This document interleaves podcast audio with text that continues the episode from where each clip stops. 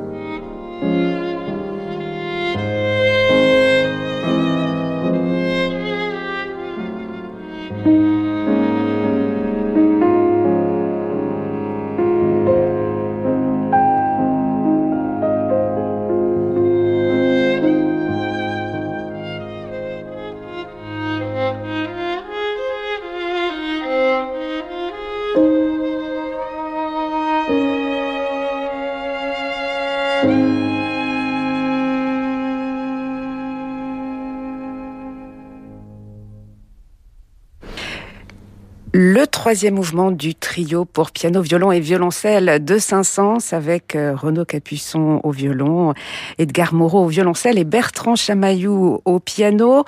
Renaud Capuçon et Edgar Moreau qui nous font le plaisir de passer un moment avec nous ce soir ici dans ce studio de Radio Classique installé au, Grand Théâtre de Provence. Vous allez jouer euh, tout à l'heure avec François Frédéric Guy qui d'ailleurs nous rejoindra dans un instant sur cette euh, scène, dans cette salle vide du Grand Théâtre de Provence. Vous allez jouer pour les vous allez jouer pour les caméras et un dispositif très important a été mis en place pour ce festival euh, de Pâques cette année. Jouer devant euh, uniquement des micros et des caméras, vous vous y êtes habitué, j'imagine. Comment avez-vous réussi à compenser l'absence du public, des émotions du public et quels enjeux nouveaux cela vous procure et, peut-être quelle pression et quel plaisir aussi différent, Edgar? Alors bien sûr, euh, je pense que rien ne remplace un véritable public. Euh, néanmoins, quand on joue en direct, quand on sait que des gens sont quand même là pour écouter ce que l'on fait, euh, le, message que, l'on tente de faire passer, le discours musical, retranscrire ces œuvres, ces immenses œuvres de ces, de ces immenses compositeurs, ça reste le même procédé. Je sais que personnellement, je rentre sur scène avec la même concentration et, et la même envie de partager la beauté, quoi. Oui, euh, je pense que c'est très juste. Euh, il y a une vraie différenciation dans, le cerveau. Il y a quelque chose qui se passe. Euh, il faut arriver à, passer outre ce, cette espèce d'écran qui fait qu'il n'y a pas, de public présent. Et les rares fois où j'ai eu la chance dernièrement de jouer, notamment en Espagne, au Luxembourg, de jouer devant un vrai public, ça on voit à quel point on est, fait pour jouer pour du public, on est fait pour ce partage, mais on va, on va le transcender à travers les écrans et les micros ce sont de, nouveaux défis. C'est toujours passionnant pour, pour des artistes de, de relever de, nouveaux défis. Bien sûr. Et puis, de toute façon, à la fin, on, joue quand même euh, les mêmes œuvres. On joue du Brahms, du Beethoven, du Schumann, du Schubert avec la même passion. Et je dois dire que même avec une passion décuplée, puisque il y a une, une, une force euh, presque il y a quelque chose de beaucoup plus fort encore à jouer en ce moment, alors que justement on, en est privé, on a été bâillonné pendant de, de, longs mois, et là le fait d'arriver à rejouer ensemble, c'est quelque chose d'assez unique. Oui, vous appréciez cette saveur des, des, retours sur scène qui sont rares. Et le public, euh, bah, le public, il est derrière les écrans. François-Frédéric Guy nous a rejoint. Bonsoir François-Frédéric Guy. Bonsoir.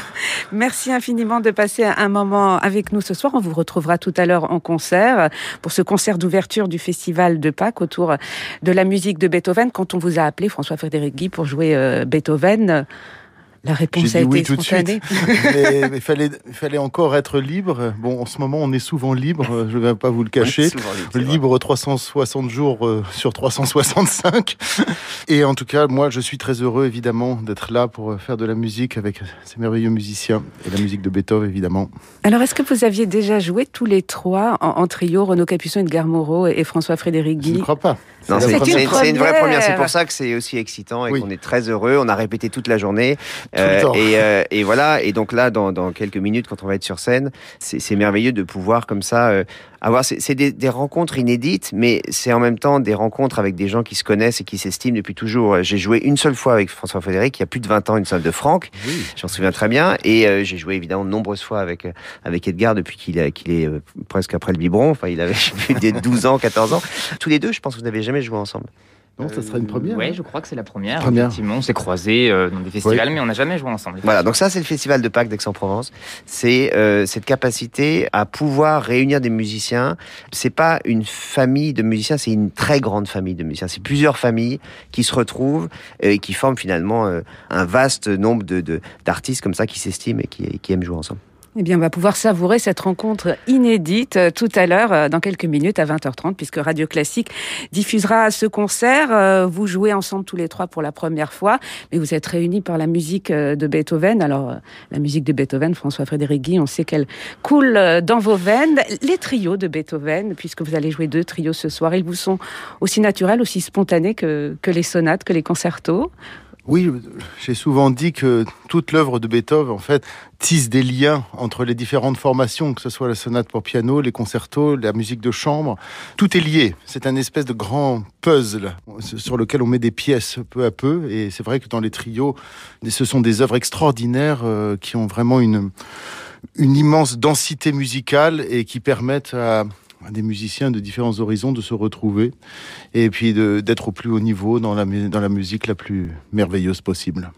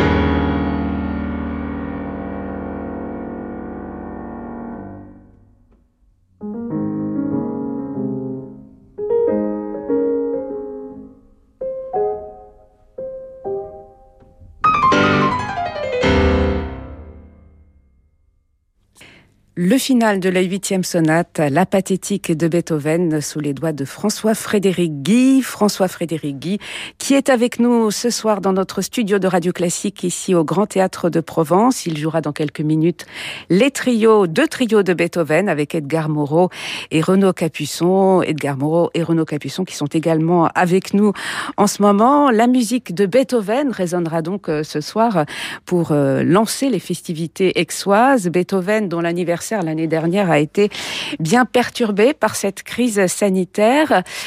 Comment Beethoven, vous qui connaissez bien sa musique et donc quelque part l'homme, aurait-il selon vous réagi face à cette situation incroyable que, l'on a vécue, face à cette crise sanitaire et face à cette privation de, liberté? Comment on, pourrait imaginer sa, réaction? Est-ce qu'il aurait accepté Frédéric le connaît beaucoup mieux que moi. Moi, je l'ai jamais rencontré, mais je pense que toi, tu, peux en parler. Frédéric, en est un peu l'incarnation. Je ne sais pas, il aurait été en, rage contre cette espèce d'impuissance et puis en même temps, il aurait été dans la révolte pour trouver des solutions. Parce que c'est ça en fait qu'il faut que nous fassions tous, hein, c'est trouver des solutions. C'est pour ça qu'on est là ce soir hein, exactement. Et c'est formidable de pouvoir euh, finalement quand même le célébrer un peu euh, puisque effectivement euh, l'année 2020 pour Beethoven malheureusement ça n'avait pas été ça n'a pas été une très bonne année et euh, même si on pourra peut-être se rattraper en. On se rattrape toujours, on, joue toujours Beethoven. On a toujours joué, voilà, c'est toujours l'anniversaire de Beethoven. En 23, 24, 25, c'est toujours. Il faut toujours jouer Beethoven. C'est lui qui nous rassemble, c'est lui qui qui fédère, j'allais dire, tous les peuples et tous les et tous les musiciens. Mais peut-être dans cette, il aurait, euh, enfin on peut on peut rêver, on peut imaginer qu'il qu'il ait écrit de la musique encore plus révoltée avec avec cette espèce de coup de poing sur la table, la rage, comme ça, rage. Et moi, je, l'imagine euh, se mettre à sa table avec sa plume et écrire, euh, écrire de façon endiablée euh, des choses qu'il ne pourrait pas dire avec des mots. Enfin, c'est mon imagination. C'est bien d'imaginer.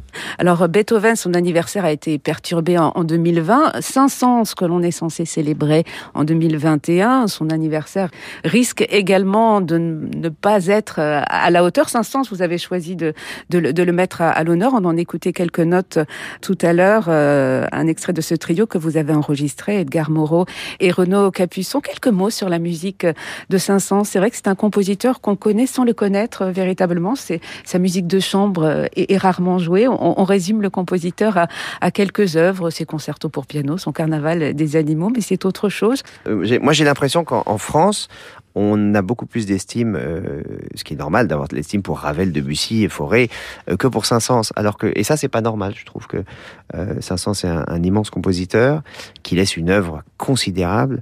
Et en fait, on n'en joue que des bribes. On joue une sonate pour violon, on joue très peu les sonates pour violoncelle, on joue quasiment pas en France les trios. Là, je parle de la France.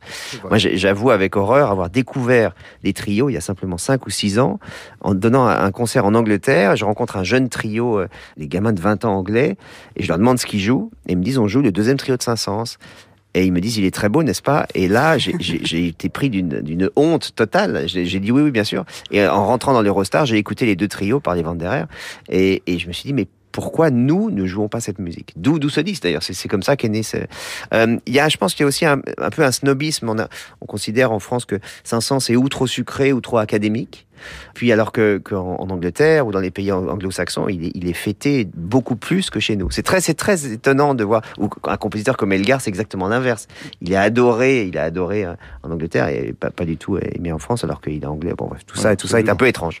Elgar, auquel vous avez consacré un, magnifique enregistrement qui, qui vient de paraître Renaud Capuçon. Donc la musique de Saint-Saëns résonnera ces jours-ci au Festival de Pâques euh, d'Aix-en-Provence, celle de Beethoven, on l'évoquait, et puis celle de Brahms, puisque François-Frédéric Guy, vous êtes venu euh, au pied levé pour donner le concert d'ouverture, mais pour jouer également lundi euh, la musique de Brahms, les trois sonates pour violon de Brahms avec Jean-Jacques Kantorov.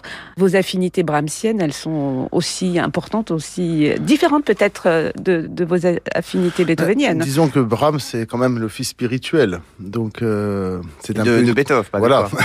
Et donc, du coup, il y a quand même une, une continuité.